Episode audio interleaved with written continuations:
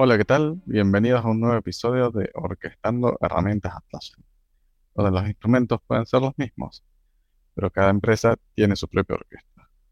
Aquí exploramos los distintos, tipos de implementaciones de las herramientas de la suite y su marketplace, para poder brindarte tips, compartir mejores prácticas y, ayudarte a sacar el mayor provecho de las herramientas.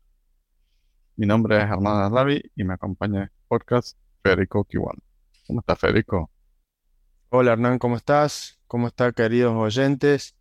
Y bueno, hoy tenemos un tema muy interesante, un tema que impacta de lleno en nuestra profesión, nuestro día a día. Contanos Hernán, ¿cuál es el tema de hoy? Bien, hoy vamos a estar hablando puntualmente de lo que son las políticas de administración, ¿no? Este, algo que en muchos casos se deja de lado ¿eh? y no, y no se tiene en cuenta hasta que a veces es demasiado tarde vamos a estar discutiendo un poco sobre políticas para implementar los campos personalizados o workflows, eh, lo que sea el archivado y borrado de proyectos, estandarización de nombres, aprobación de cambios, o bien algo tan común como es eh, sumar aplicaciones. Así que si te parece, vamos directo, que comience la música. Excelente. Bueno, como comentaba Hernán, vamos a estar viendo algunos puntos que consideramos que a la hora de administrar una aplicación y sobre todo lo que es Jira eh, son extremadamente importantes. Algo que siempre a mí me lleva a la reflexión es que por lo general Jira es una herramienta muy simple de implementar, es una herramienta muy simple de usar, está bastante bien diseñada en algún punto para que sea simple de poder empezar. Entonces, una de las cuestiones y ya arranco con el primer punto, esto de la creación de campos personalizados. Claro, como yo puedo crear todos los campos que quiera, de la forma que quiera, entonces, bueno, creamos campo para todo, ¿no? A, lo mejor ese campo iba a ser un estado, pero bueno, lo puedo crear, lo dejo al campo, ya lo tengo ahí eh, creado por si algún día, el día de mañana lo uso, eh, qué sé yo, para, distintas situaciones que son eh, que se pueden resolver de otras maneras, muchas veces implementamos un campo. Y de la nada, de, digamos, de tener lo que ya viene por defecto, que ya por sí son bastantes campos, creo que son alrededor de, de 20 y 30 campos, que ya vienen de Jira cuando out of the box, tenemos 200 campos, 250 campos, de los cuales, bueno, empieza todo un proceso muy complejo porque primero hay que entender, digamos, eh, si ese campo está siendo usado o no.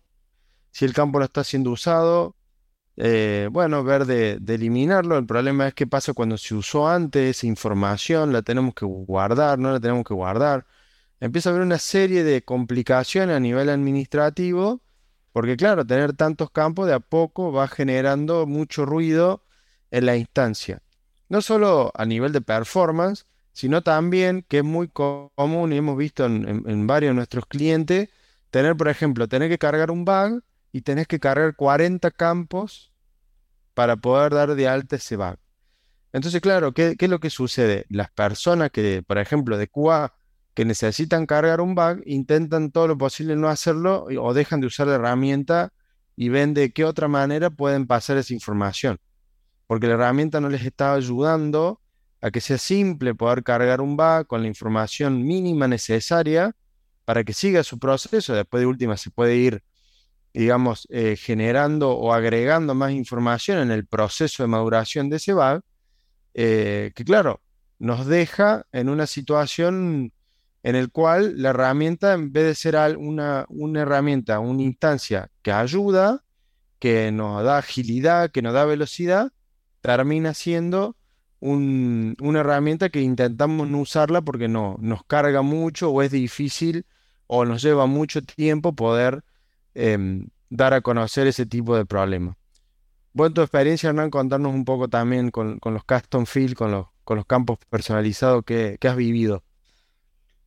Bien, en realidad eh, es demasiado amplia la pregunta. Así que, mira, lo vamos a, lo vamos a limitar el propósito de, la, de esta charla que tenemos, porque si no, justamente vamos ah, pasamos la, media hora que solemos consumir solamente hablando de campo, ¿no?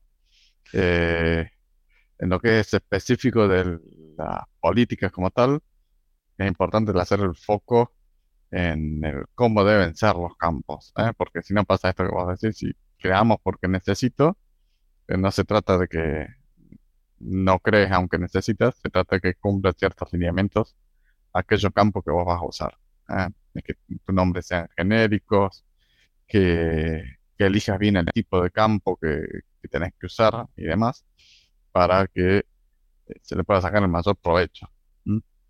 De hecho, este, hace poco eh, Celeste del equipo estuvo haciendo una publicación en, nuestro blog, justamente, de cuál es el criterio para elegir bien un campo, si un select list y demás.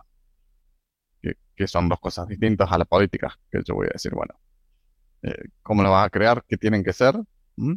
¿qué, lineamientos tienen que tener? Esto que sea genérico, eh, y además que tenga buenas chances de tener reuso.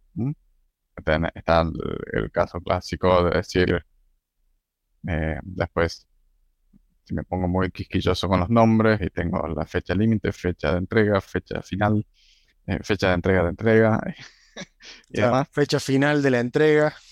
No solo tener el problema de la carga, como vos decís, sino después también es un problema al momento de yo querer hacer una consulta de cuál de todos los campos realmente tengo que ver cuál de todas las fechas eres y demás, ¿no? Absolutamente. Tiene que estar bien establecido eso y bien comunicado al, usuario final, sea quien sea, el, sea cliente interno, externo y demás, aplique para todos por igual.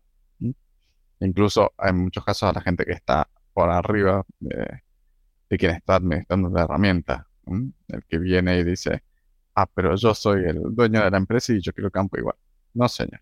Y hay que saber pararse, ¿no? Que es, eh, me trae a colación el, el, episodio, justamente, en el decirle que no a los clientes, ¿no? Otro tema, no, ya nos dejaremos de nuevo. Está muy difícil mantenerme en foco, che. Espero que haya contestado más o menos la pregunta en referencia a sí.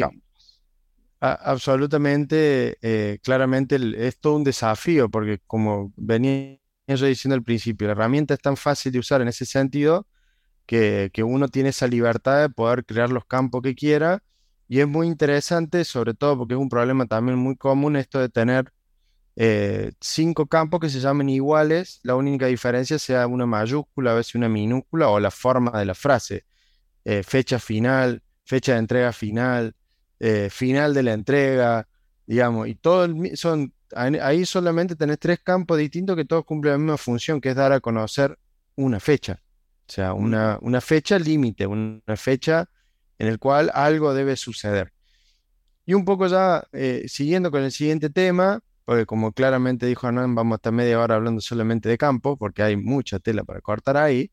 Eh, vayamos a otro tema que nos también estaríamos como por lo menos 40 minutos más hablando, que es esto de personalizar los flujos y las pantallas, ¿no? Esto de, bueno, un poco eh, poder estandarizar eh, algo tan, también, como digo, la herramienta es fácil que te permite hacer eh, todo, digamos, como uno quiere, personalizarlo demasiado, pero cuando vos estás en, en estructuras o en empresas que van a crecer, porque una cosa es cuando vos llegás a una empresa que ya es grande, entonces el problema ya está ahí y es fácil en algún punto, digamos, porque ya se conoce el problema, se va a hacer la inversión en tratar de resolverlo. El problema es cuando sos una empresa que recién está empezando o recién estás adquiriendo el producto y de a poco estás empezando a acostumbrarte cómo es, que es en ese momento en donde realmente este tipo de políticas tienen que ser implementadas, porque es mucho más barato poder resolver estos problemas y además, eh, digamos, uno puede ya entender el criterio e ir empezando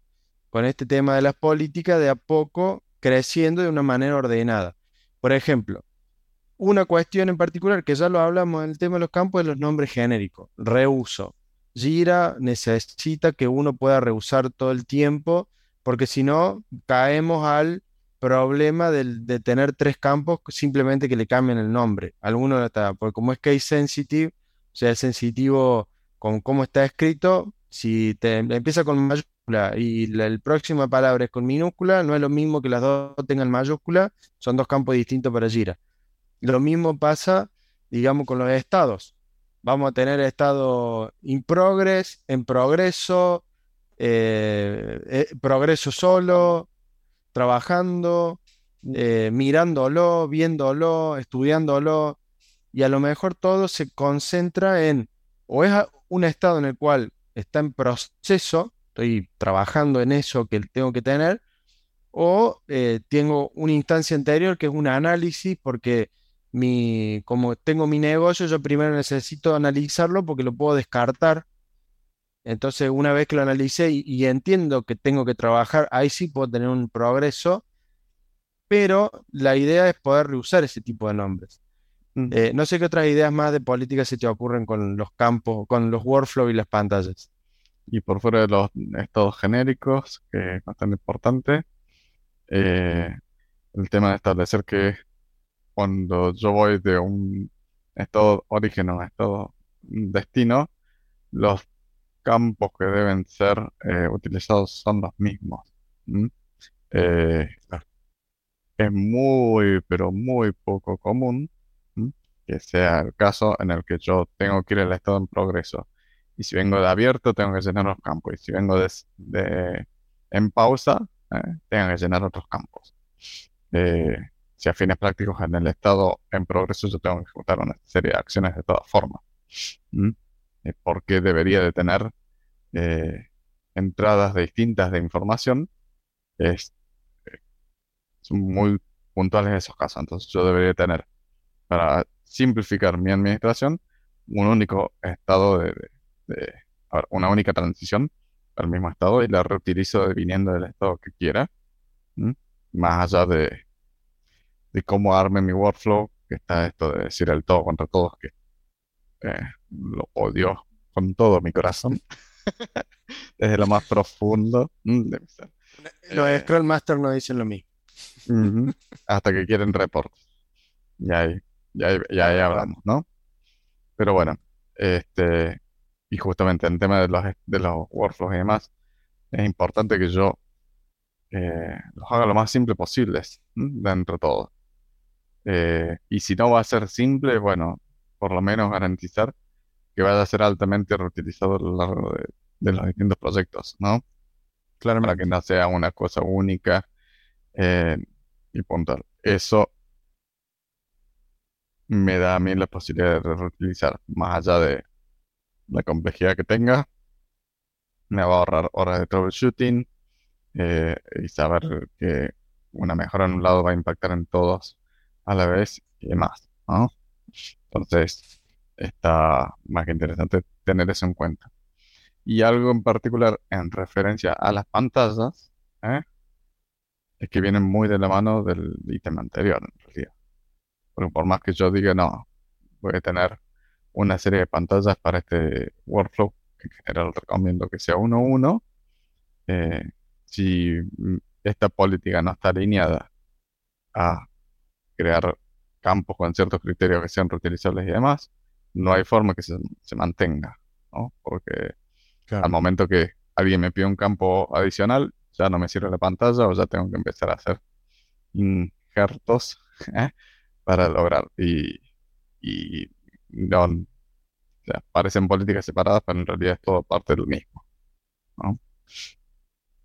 Este... Sí, que es básicamente tener una homogenización del ambiente en el sentido de que también llevar el, que el proceso sea muy similar. Nos pasa, actualmente a mí me pasa con un cliente que tenemos que es bastante grande, que cada persona nueva que entra, por ejemplo, un Scrum Master nuevo, viene ya con una forma de trabajo y lo primero que hace es, empezar a pedir cambios porque él quiere que el equipo se adapte a su manera cuando en realidad la empresa ya tiene una manera de trabajar y es él quien está ingresando eh, adaptarse a esa manera. No quiere decir que se corte con la inspiración de, cosas nuevas, sino justamente poder estandarizar y mantener el orden en ciertas cuestiones que son básicas de proceso. Por ejemplo, en un proyecto, vamos a decir, de, de tipo de software, donde estás creando un software, bueno, vos tenés tu etapa de desarrollo, tu etapa de implementación o tu etapa de desarrollo de testing y luego de implementación. Eh, pero todos los, los, proyectos son similares en ese punto.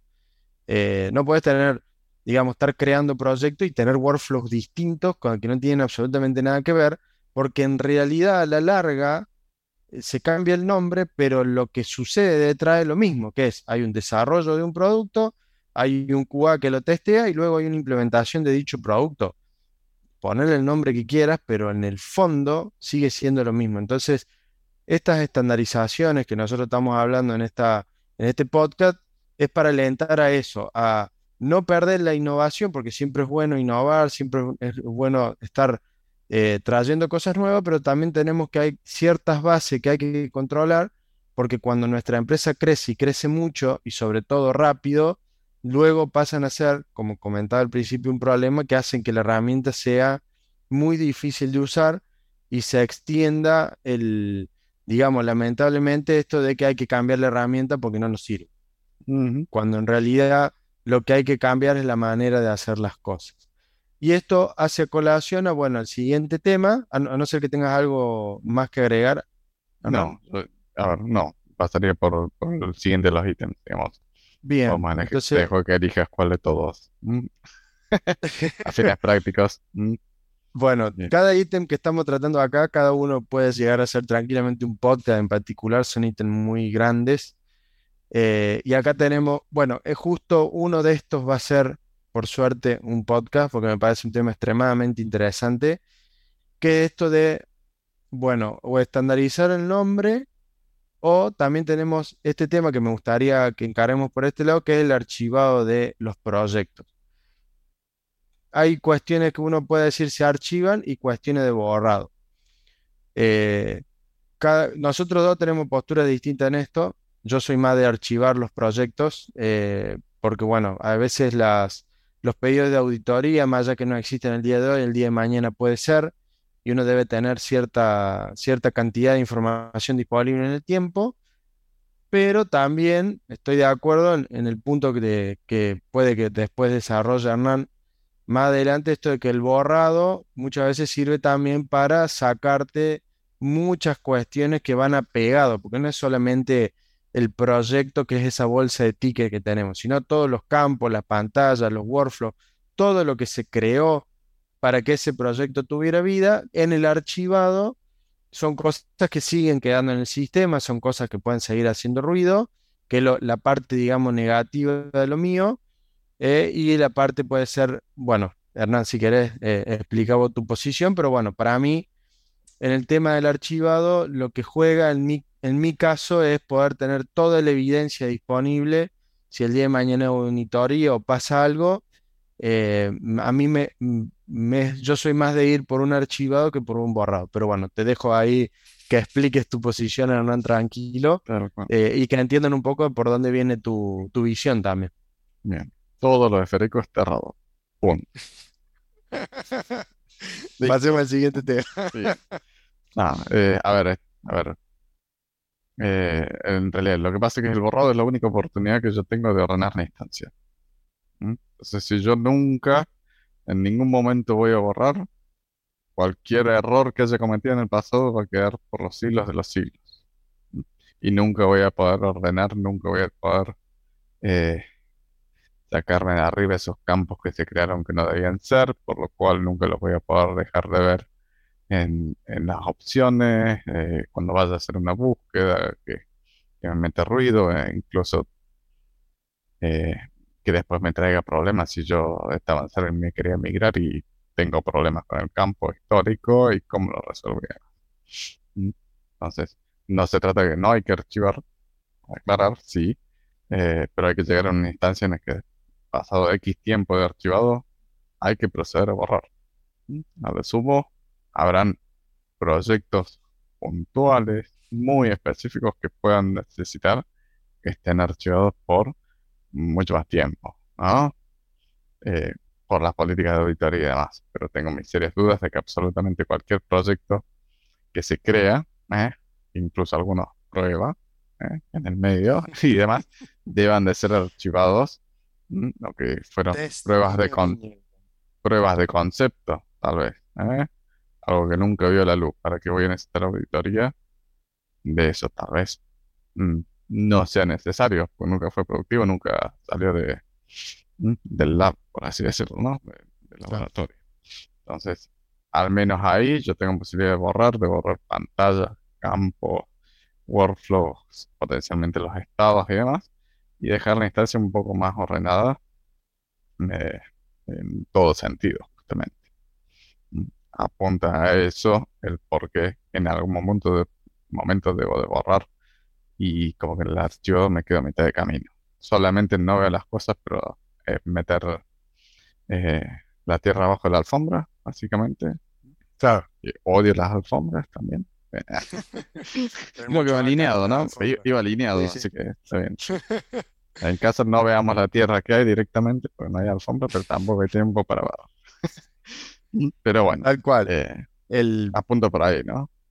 Claro, yo en mi caso, eh, cuando digo de te archivar es básicamente por el tema de contención de datos para los proyectos, porque también eh, una cuestión que nos juega a veces un poco en contra es que, por ejemplo, si utilizamos Jira Service Management, cada vez que creamos un proyecto nuevo de Jira Service Management, eh, este mismo crea un montón, digamos, de workflow y pantallas dedicados a esos proyectos que generan mucho ruido en, nuestro, digamos, ambiente.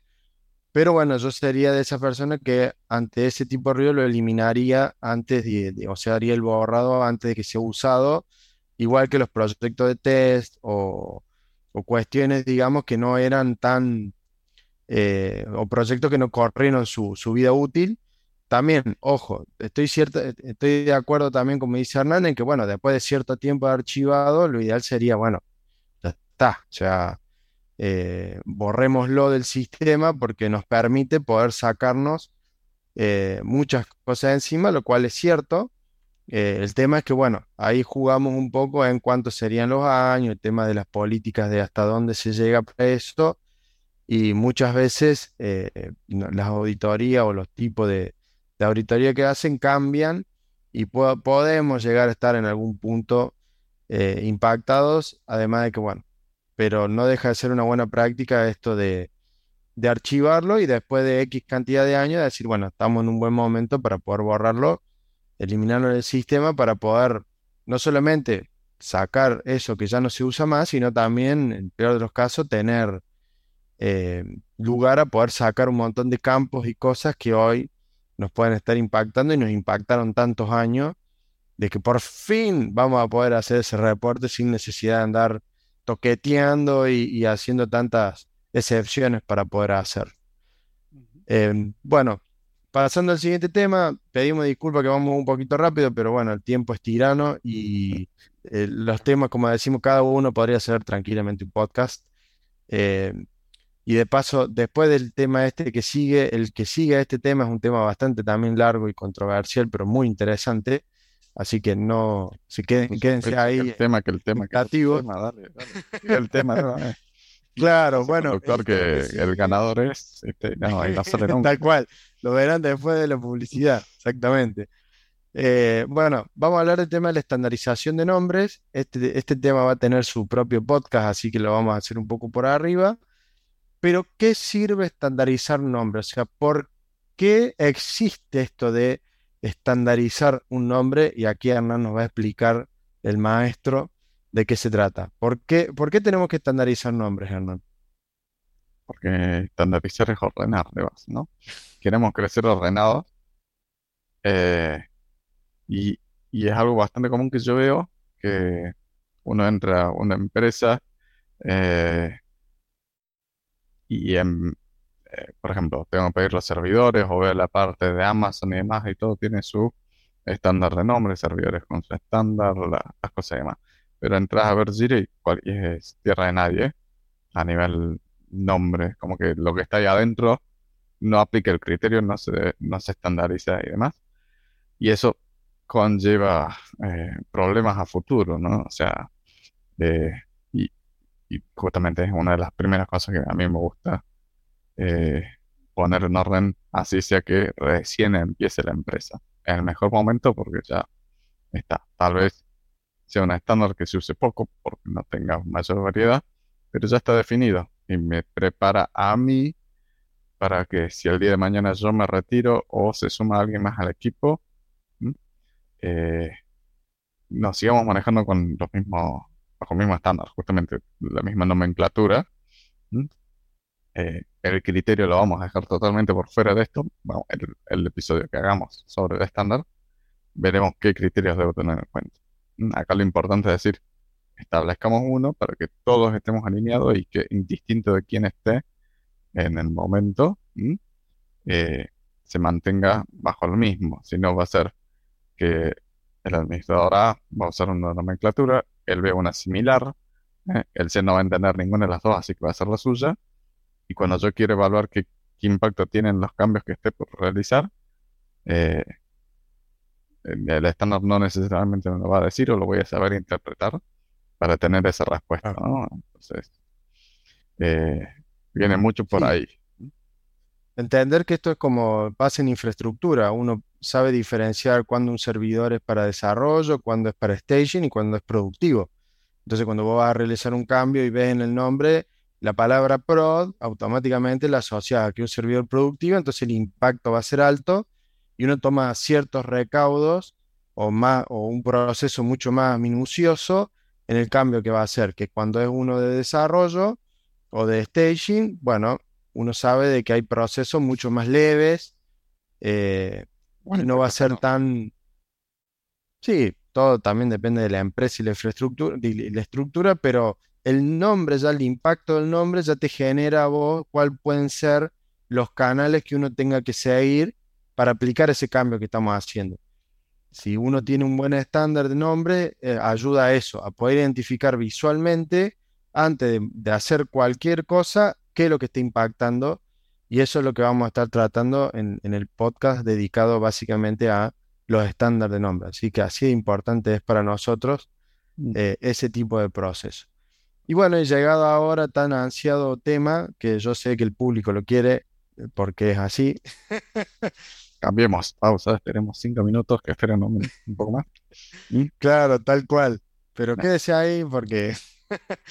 no, bueno, ahora vamos a hablar de algo muy interesante que es aplicar políticas de cambio en, en nuestro ambiente de Gira. Pasa mucho en infraestructura, cuando por ejemplo estábamos hablando del estándar de nombre, yo tengo que aplicar un cambio en un servidor de producción, tengo todo un proceso súper, muchas veces eh, complejo en el sentido que tengo que crear un cambio, tiene que estar bien documentado, alguien lo tiene que revisar, de que ese cambio que estoy por hacer está correcto, luego tiene que pasar a una call en el cual hay otras personas que están ahí verificando cuál va a ser el impacto de ese cambio que yo estoy haciendo en productivo. Y una vez que pasó por toda esa cantidad de gente, recién ahí me dieron el ok, se estableció una ventana y se ejecuta y está todo el mundo sabiendo sobre eso que, va a pasar. Sin embargo, muchas veces en Gira eso no pasa. Eh, simplemente me piden algo, se cambia y bueno, eh, impactamos cierta cosa, bueno, se vuelve para atrás o no, o bueno, eh, son órdenes que vienen de arriba, así que hay que empezar a trabajar de esta manera.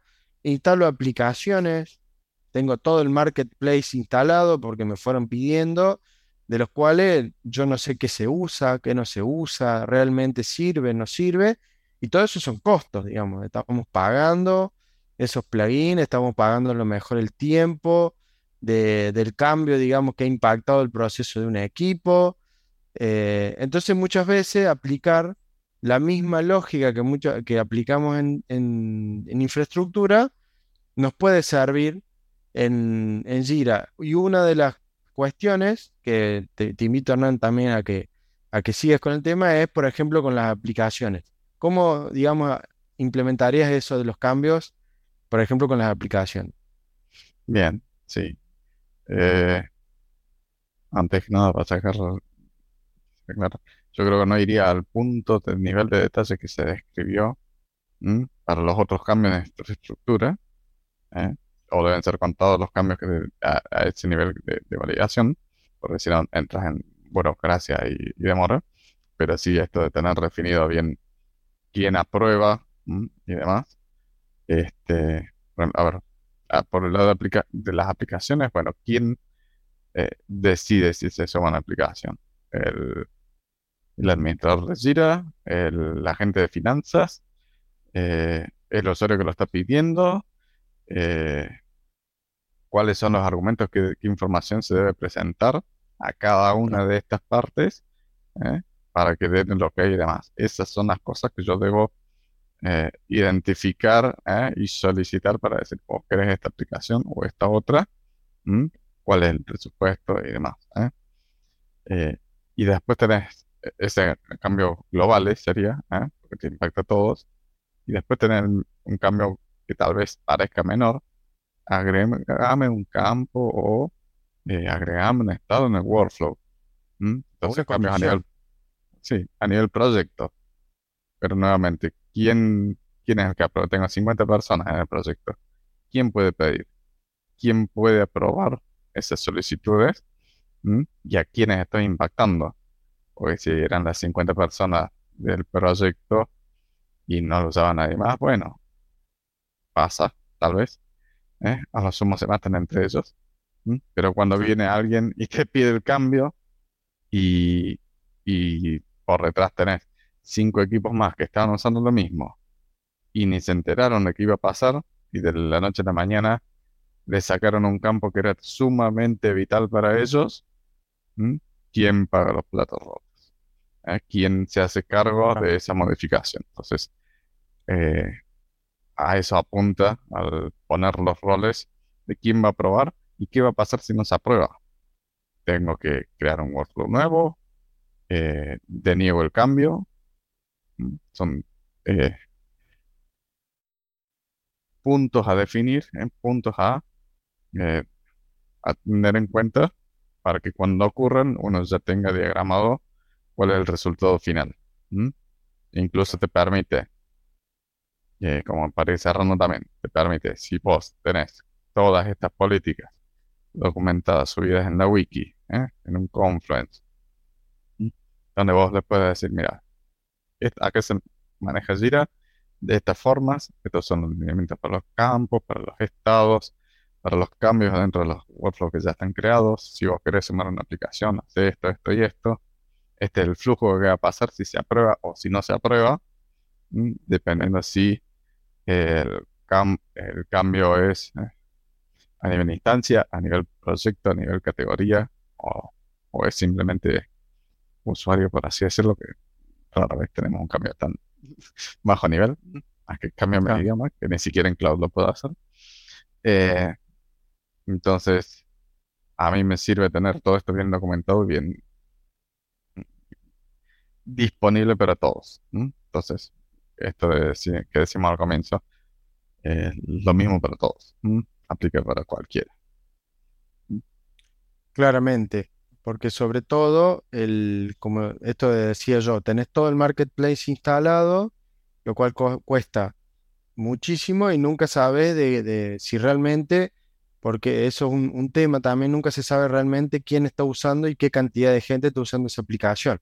Al menos democ- democratizarlo a través de un cambio en el cual va a haber responsables, va a haber alguien que va a tomar responsabilidad de aceptarlo, se va a tomar seguramente el trabajo de entender, bueno, ¿por qué vamos a incurrir en este gasto? ¿Quién lo va a usar? ¿Hay otro equipo interesado en usar esto? Porque muchas veces son aplicaciones que no todo el mundo la conoce y después de repente eso genera de que un equipo diga, ah, mira, yo estaba haciendo eso de otra manera, con esto realmente sería más simple o, no, mira, no sería necesario, nosotros lo pudimos solucionar. Haciéndolo por este camino, el plugin no va a ser necesario, entonces podemos, por ejemplo, eh, llegar al acuerdo de que eso no va a tener, digamos, va, va a llegar un cambio porque eh, se pudo resolver internamente. O también, eh, eso para las aplicaciones, pero como bien decía Hernán, también puede ser para un cambio, digamos, entender qué es lo que estamos impactando, como cuando hacemos lo mismo en infraestructura o prácticamente en cualquier proceso, digamos, también hay que llevarlo a Jira, a, bueno, al momento de cambiar algo, veamos qué estamos impactando, sea si, es un cambio pequeño, tendrá su, su circuito muy poco burocrático, muy rápido, el cambio se va a aplicar. Si el cambio es mayor o mediano a mayor, bueno, tendrá puede que tenga algún circuito un poco más burocratizado, pero la idea es poder claramente controlar los riesgos de terminar eh, al final produciendo más daño que la solución que queremos llevar o la solución que pensó el usuario en querer llevar. Entonces, un poco estas instancias sirven para eso, porque la idea es que sin por ejemplo, un temita, y, nos tomamos cinco minutitos más con Hernán, es nosotros trabajamos para un cliente extremadamente grande, muy grande, en una época donde eh, Atlassian todavía estaba, digamos, eh, desarrollando Jira y dándole más capacidades, pero no estaba tan eh, desarrollado como es hoy en día, en donde tenés Jira Data Center para poder tener redundancia y poder desplegar nodos en todos lados, o cloud. En esa época era con Jira Server solamente, con lo que significaba tener Jira Server, con tener más de, de 100.000 usuarios utilizando la aplicación. Era un enorme desafío que justamente esta burocracia del cambio, que Hernán lo puede explicar un poquito mejor que yo, ayudó a que no se convirtiera en una herramienta inviable, o sea, en el sentido de que ya nadie la quisiera usar, sino todo lo contrario, aplicar esta política llevó a que la herramienta fuera todo el día estable y que cada vez más gente viera que era una herramienta robusta, utilizable, que le iba a ayudar a poder eh, agilizar el negocio o el proyecto en el que estaban. Así es, sí, mira, creo que en realidad es el, mejor ejemplo que refleja las políticas aplicadas, ¿no? Este, como esto estaba armado, no, a ver, yo venía originalmente ver una instancia totalmente contraria y dije, esto no se hace así, esto no cae y demás, sin haber tenido todo el entrenamiento de Atlassian, las certificaciones que tenga hoy y demás. Eh, nos pusimos estrictos con eso y demás y, se vio reflejado. Estábamos hablando eh, de que con eran más de 3.500 proyectos, eh, habían 700 custom fields solamente. Y después he entrado en instancias muchísimo más pequeñas y estaban por el doble de eso. Eh, Totalmente. Hay algo, ah, algo bien debemos haber hecho en ese momento. ¿no? claramente, bueno, pero esto, este tema de las políticas justamente parece algo eh, a veces que uno no, no lo lleva en el día a día o dice, no, me cuesta mucho negociar. Bueno, de hecho, Hernán lamentablemente tuvo su apodo del señor no eh, durante muchos años en esa empresa porque cada vez que venían con un cambio la respuesta era no y después te escucho.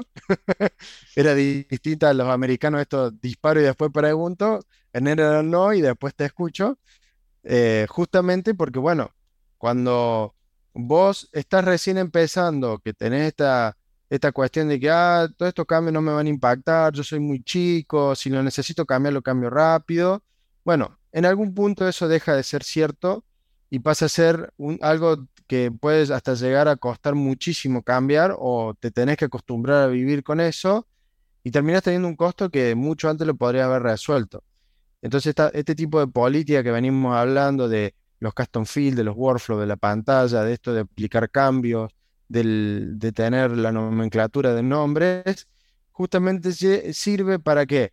Para poder entender qué es lo que estamos usando, cómo lo estamos usando y al día y en el crecimiento diario de la empresa, que cada vez crece y crece más, que es lo que todos queremos, digamos, que las empresas crezcan, de que puedan ser exitosas, tengan también un producto que los acompañe con la estabilidad y que pueda cumplir con todas esas demandas que tienen para los distintos proyectos, siempre, pero manteniendo, ¿no? Em, digamos, el orden y la homogeneidad. Si Hernán lo pudo lograr en una empresa que tenía 3.500 proyectos, eh, casi 100.000 usuarios conectados, claramente puede funcionar en prácticamente cualquier tipo de empresa, sea pequeña, mediana o grande, porque es la idea, es poder llevar gira a un estado muy monstruoso, pero de la mejor manera y estabilidad posible, ¿no? Bueno, no, sé si te queda algo más para comentar, algo más en el tintero. Eh, de políticas, ¿no? Estamos hablando, porque si no nos, seguimos desvariando. Eh, no, de política en particular, eh, no, lo vamos a dejar y diría que hasta acá llega la música de hoy. Excelente. Bueno, muy bien amigos, es todo por hoy. Si te gustó y te sirvió, No olvides comentar y compartir, eso nos ayuda a mejorar nuestra visibilidad y nos permite llegar a otras personas a quienes podamos sumar valor. ¿Tienen algunos otros criterios a tener en cuenta al momento de implementar políticas? ¿Les gustaría participar? Se pueden poner en contacto con nosotros por cualquiera de los medios listados en la descripción del episodio. Es muy común que haya más de una forma de hacer las cosas con las herramientas de Atlassian y nos encantaría descubrir otras formas de resolverlas. Por último, si necesitan ayuda para llevar su entorno al siguiente nivel, duden contactarnos. En el ITT trabajamos con las empresas los tamaños y rubros más variados a implementar soluciones que optimicen el uso de las herramientas. Es todo por hoy. Nos vemos en la próxima. Hasta luego. Chao, chao.